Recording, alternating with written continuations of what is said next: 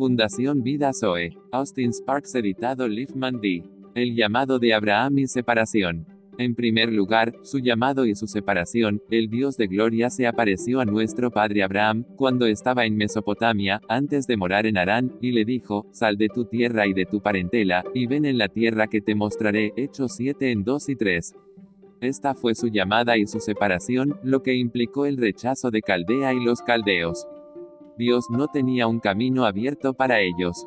Por supuesto, eso se entendería si tuviéramos tiempo para hablar de las condiciones en Caldea, porque eran extremadamente malvadas. La idolatría era rampante, la iniquidad era terrible. Salir de allí, lo que significaba que para caldeos había una puerta cerrada con Dios, y que sacaron a Abraham, lo separaron y lo invocaron, significaba que el camino abierto de Dios estaba en esa dirección. Queremos continuar con el asunto que el Señor nos ha traído, la cruz y el camino de la vida. Hemos estado viendo el funcionamiento del principio de la cruz en el caso de los hombres que se destacan en la historia temprana de la raza, Abel y Noé. En este capítulo vamos a pasar a Abraham, y si no está familiarizado con esas partes, le sugiero que lea los capítulos 17 y 22 de Génesis.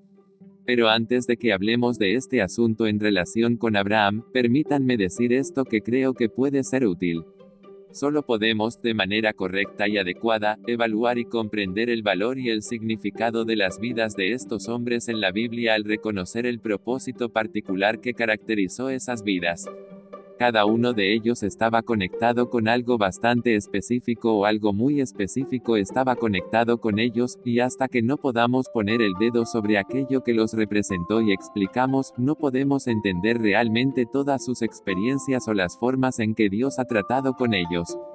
Es decir, aunque una ley particular aplicada en el caso de estos hombres, también es un principio general de vida. Para entender nuestras vidas bajo la mano de Dios, tenemos que ver qué es lo que se relaciona con nuestras vidas en la mente de Dios. Hemos hablado de Abel, y lo particular que nos llega a través de Abel es que él estableció el principio de plenitud y finalidad de que la cruz es el camino de la vida. Y en el primero todo se resume y, por lo tanto, Abel, por la muerte del Cordero y luego por su propia muerte a causa del Cordero, porque fue asesinado, debido a su Cordero estableció la ley de que la cruz es el modo de vida.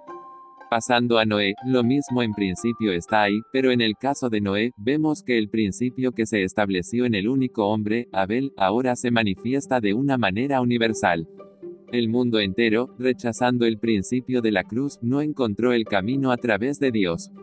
Encontraron una puerta cerrada, pero Noé y otros siete, porque aceptaron ese principio, encontraron el camino y la función específica de Noé fue establecer la universalidad de este principio. Ahora no es solo un hombre, es todo el mundo contra los pocos comparativos que encuentran un camino a través de la cruz.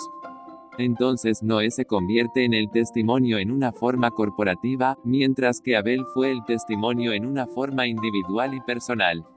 Abraham, el comienzo de la nueva raza de Dios. Ahora, cuando llegamos a Abraham, avanzando en los consejos de Dios, llegamos al comienzo de la nueva raza de Dios. Hay dos títulos dados a Abraham con un significado específico y peculiar. Esos títulos son Padre y Amigo. Fue el padre de la raza hebrea, pero no solo fue el padre de la nación hebrea, porque Pablo dice, el padre de todos los que creen, Romanos 4:11, y otra vez, el padre de muchas naciones, así que Abraham sale de los confines de la raza hebrea y como dice Pablo, es el padre de todas las naciones que creen. Y sabemos que la característica sobresaliente de Abraham fue la fe y está le contada por justicia, es decir, el justo por la fe vivirá.